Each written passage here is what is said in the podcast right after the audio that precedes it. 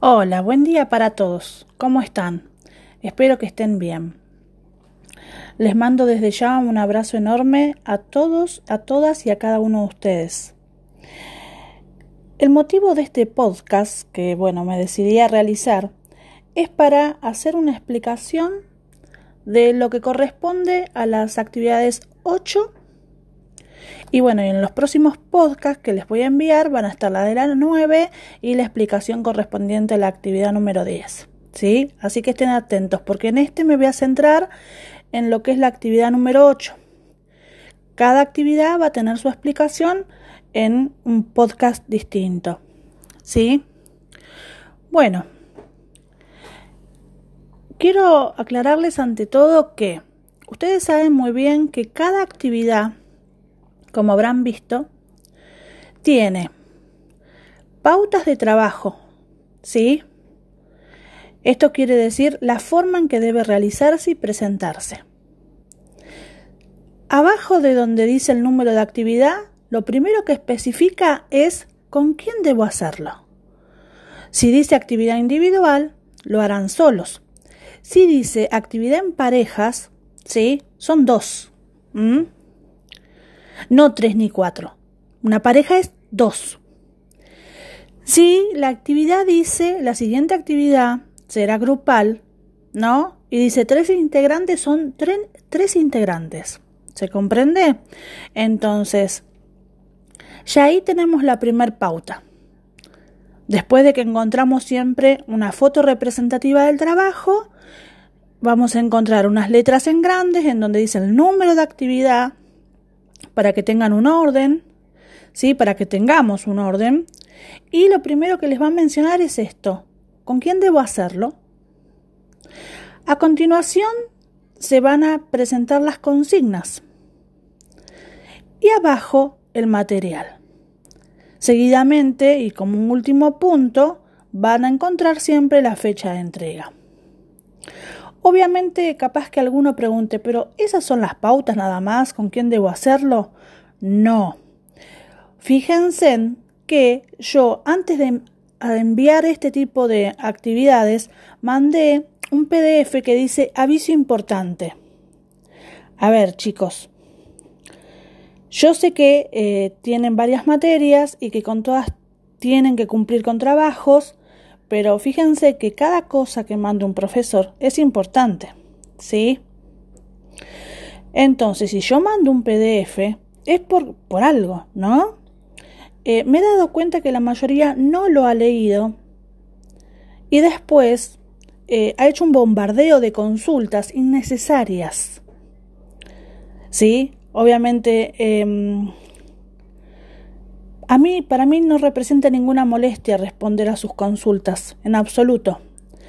Pero hay que tener en cuenta de que si uno se toma el trabajo de hacerles un PDF explicándoles hasta el más mínimo detalle, ¿sí? uno desde su lado tiene que cumplir con la lectura de cada una de las cosas que el profesor manda, ¿sí? precisamente para después no tener que estar haciendo consultas que no corresponden.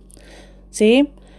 Si hubieran obedecido y leído el PDF en el momento en que se mandó, obviamente todas esas 20, 30 consultas que uno a veces tiene, no las tendría que hacer. Así que les pido por favor que cada cosa que les llegue, ustedes las lean, ¿sí? Minuciosamente. Ese PDF precisamente les marca las pautas generales de trabajo y les, les indico paso a paso precisamente cómo deben y cómo pueden relacionarse hasta entre, entre ustedes mismos. ¿sí? Les doy ideas en cuanto a los medios de comunicación.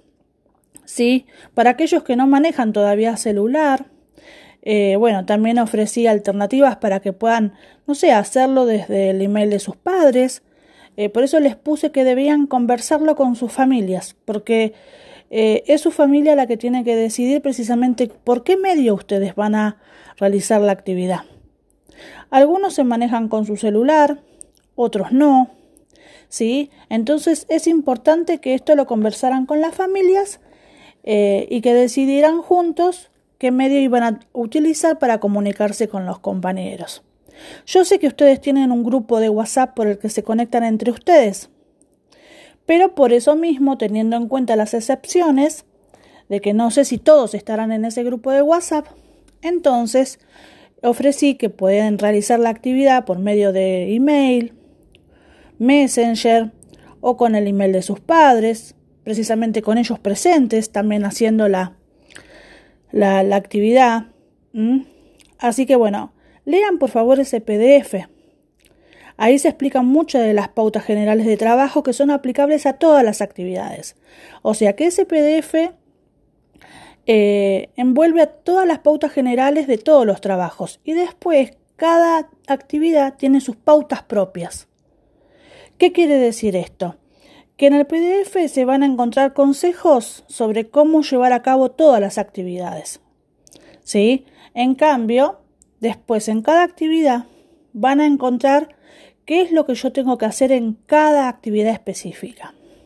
Por ejemplo, cada actividad tiene eh, una modalidad de, realización propia. Perdón, chicos, estoy mal de la garganta. De realización propia, ¿no?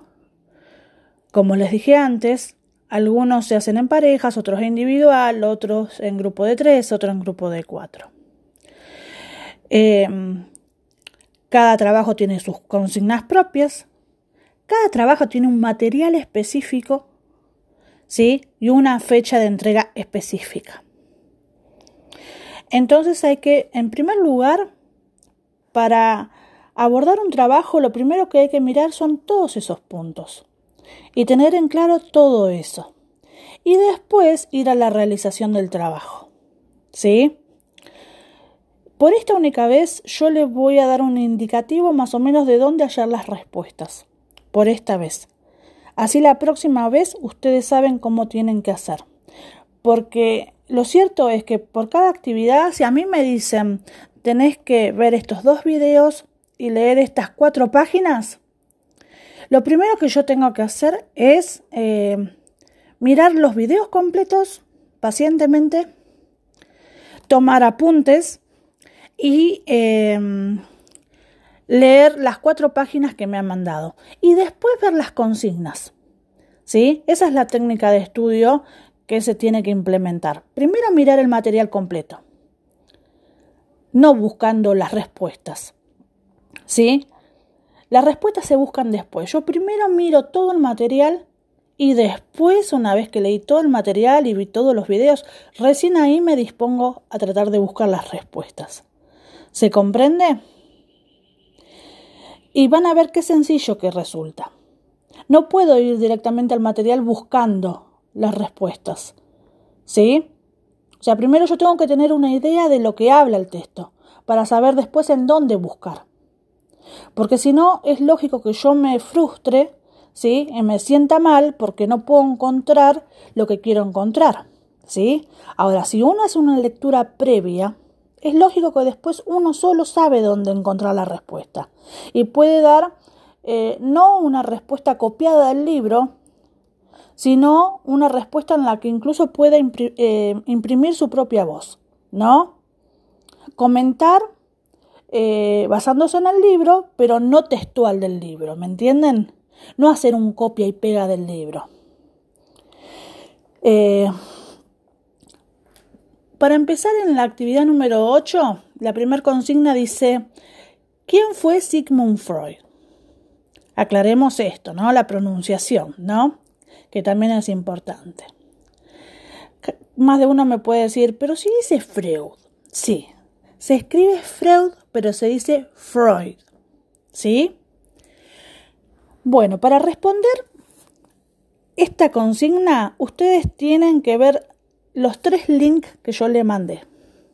Porque en realidad este link, como habrán visto si lo vieron, en realidad es una seguidilla, ¿no? Es un video solo. Lo que pasa es que en internet antes estaba entero y ahora, bueno, lo cortaron por partes. Pero los tres links corresponden a un video. Fíjense que cuando terminan de ver el primero y ponen el segundo es la continuación, ¿sí? De lo que vieron en el primero y así. Entonces, La respuesta a quién fue Sigmund Freud la van a encontrar tanto en ese video como en la página 130 y 131. Entonces, para poder responder la consigna 1, yo primero me miro los videos, ¿sí? Me leo esas dos páginas del libro, que acuérdense que se lo subí entero en PDF, ¿eh? si bien está en blanco y negro, está entero. Ya no les tengo que andar mandando por partes. Van directamente al libro que dice Orsini y ahí lo tienen. Entonces, leen la página 130 y 131, después meditan y encaran la respuesta. ¿Sí? Para realizar el punto 2, la consigna dice, ¿Cómo fue denominado el método usado con las mujeres? ¿En qué consistió y qué descubre? Bueno, se los voy a, soplar, digamos. El método usado con las mujeres se denominó asociación libre. ¿Dónde lo encuentro esto? Bueno, si ustedes ven el video completo, van a ver que en el video aparece y lo cuenta detalladamente. Así que de esa parte, en cuando empieza a hablar del método usado con las mujeres, ahí ponen pausa, ¿sí? Y hacen sus apuntes de lo que escucharon en ese momento. ¿Sí? Pero después, si ustedes van a la página 132, fíjense que abajo del cuadradito naranja que dice inconsciente, en la segunda columna habla un poquito de lo que es la asociación libre. ¿Sí? Así que este método se llama asociación libre y es el origen del psicoanálisis. Ustedes me van a explicar luego por qué. ¿Sí? Recuerden que Sigmund Freud en realidad fue el padre del psicoanálisis, pero en realidad no era psicólogo. Ustedes en su investigación van a descubrir que él en realidad era neurólogo. ¿Sí?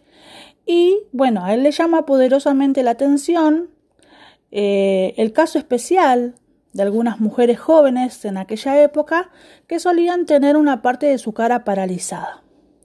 Entonces se empieza a interesar por este por este, esta problemática, ¿sí? Y decide investigar. Lo primero que hace es ponerse a hablar con las mujeres y eh, dejarlas que ellas hablaran de lo que quisieran.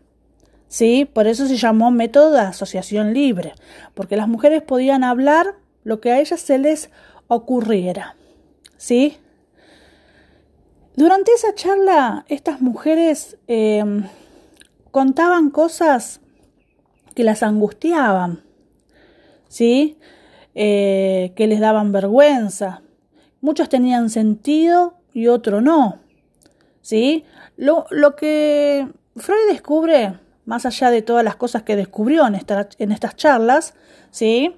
Que después, bueno, ahora con el. Al responder las consignas van a ir descubriendo ustedes. Eh,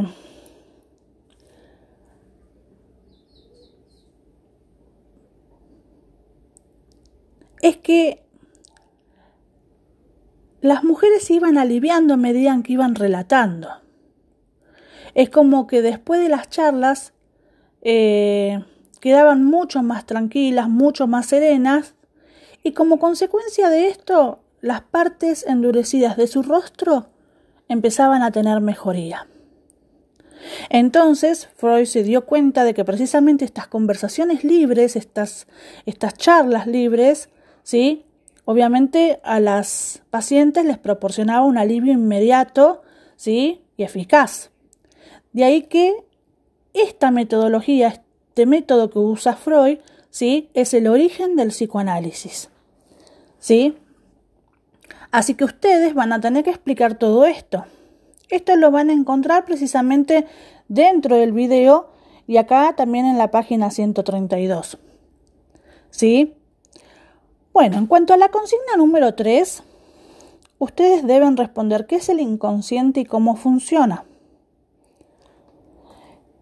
Esto se responde precisamente en la página 132 y 133. Fíjense en que la página 132 completa empieza diciendo qué es el inconsciente. Así que la respuesta está allí. ¿Y cómo funciona? Bueno, lo dice bien claro la página 133. Por último, la última consigna tenían que responder cómo se llega a conocer el inconsciente. Y de esto me preguntaba Brandon, ¿no? Bueno, acá te lo respondo, Brandon. Esta respuesta la van a encontrar en la página 134. ¿Sí? Que comienza diciendo que el inconsciente puede llegar a conocerse a través de alguna de sus manifestaciones. ¿Sí? como son, por ejemplo, los sueños, los actos fallidos y los síntomas neuróticos. Esto se debe a que el inconsciente precisamente es una parte del, de la conciencia que descubre Freud precisamente eh, en este método de asociación libre que él implementa. ¿sí? En el relato de las mujeres, él se va a dar cuenta de que va a haber cosas que no correspondían al consciente, o sea, no estaban pasando en ese momento. ¿Sí? Hasta ese momento lo único que se conocían eran dos aspectos de la conciencia. Por un lado, el consciente, que es el aquí y ahora, es la realidad misma, ¿sí? Y el preconsciente, que corresponde a la memoria, ¿sí? Pero resulta que lo que le contaban estas mujeres no tenía nada que ver con eh, lo que ocurría en ese momento, ni tampoco provenían de la memoria. Entonces allí, cuando Freud descubre una tercer conciencia, que es el inconsciente. Y en el inconsciente precisamente se alojan todas aquellas cosas que nos angustian, que nos dan vergüenza, que reprimimos, ¿sí? Y que al parecer olvidamos, pero no, nosotros quizás lo olvidemos, ¿sí? Pero nuestro inconsciente no. Estas cosas que no se han sacado, por decirlo de alguna manera, retornan, vuelven. Todas esas cosas que quedan dormiditas en el inconsciente después regresan y se expresan, ¿sí? por medio de los sueños. ¿Vieron cuando a veces soñamos cosas y no entendemos por qué? Bueno, tienen que ver con cosas alojadas en nuestro inconsciente.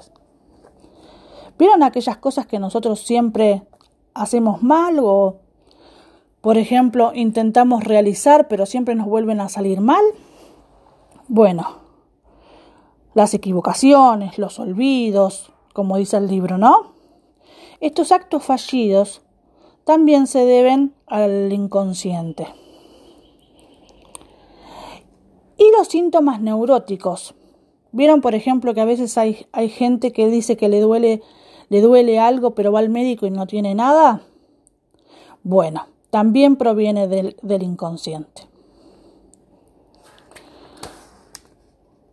Y también, si bien no aparece acá, y lo agrego yo, también lo alojado en el inconsciente se expresa por medio del discurso. Vieron que hay algunas personas que a veces hablan, hablan, hablan y dicen cosas que uno dice, ¿qué está diciendo usted? ¿No? Bueno.